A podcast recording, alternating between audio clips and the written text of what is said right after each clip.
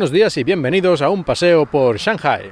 Una de las cosas curiosas de, de, recibir mensajes de una persona china, o por lo menos esa es mi experiencia, sea en su propio idioma, sea en chino, o sea incluso en español o en inglés, es que tienen una gran tendencia, o al menos eso me parece, a utilizar los signos de admiración pero de forma un tanto aleatoria. Yo no sé por qué, si es porque originalmente los signos de admiración no se usaban en chino y es una cosa como medio importada y no tiene muy claro cómo usarlo, o es una cosa cultural de, otro tipo, no lo sé. La verdad es que no tengo ni idea, pero a mí sí que me llama la atención que los utilizan muchísimo. Por ejemplo, acabo de recibir un mensaje, era, pues digamos, como una línea de texto, como mucho una y media, y en esa una y media había como tres frases y cada una con su signo de admiración.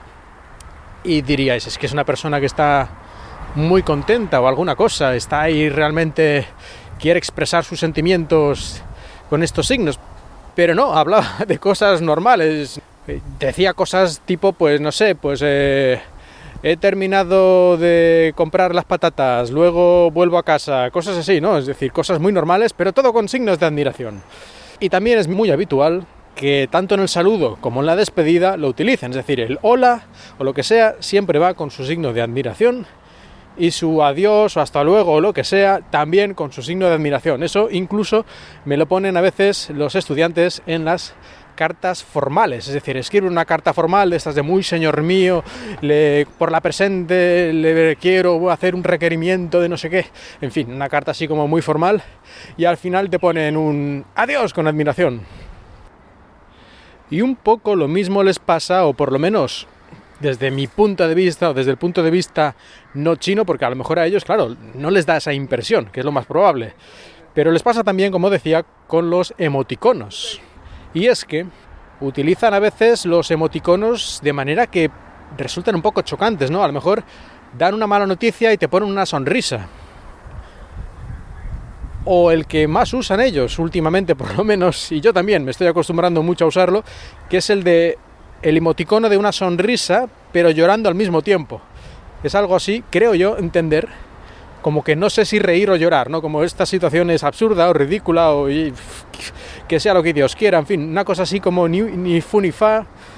No, no, lo sé, la verdad es que no lo tengo muy claro, pero este emoticono se utiliza mucho y yo ya digo que también me estoy acostumbrando a utilizarlo porque vale para todo.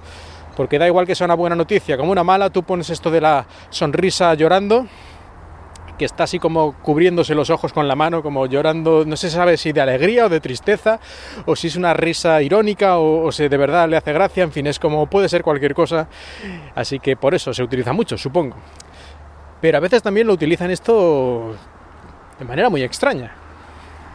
Te ponen eso, un mensaje, yo qué sé, profesor, pues no puedo ir al examen porque me he roto la pierna. Y te ponen este icono. Ya digo, como puede interpretarse como cualquier cosa, pues, pues sí, no sé si reír o llorar, pues la vida es así, hay que interpretarlo de esa forma, por lo menos así lo hago yo y más o menos parece tener sentido.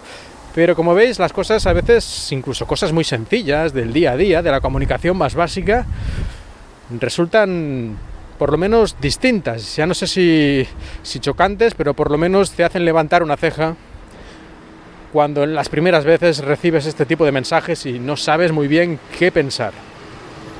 Y por aquí pasa el servicio de limpieza de calles. ¡Go, go!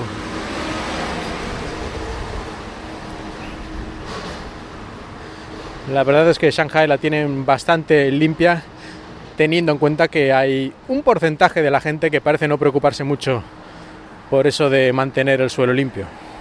Pero bueno, eso es otro tema para otro día. Un saludo a todos y espero que hayáis disfrutado de este paseo por Shanghai.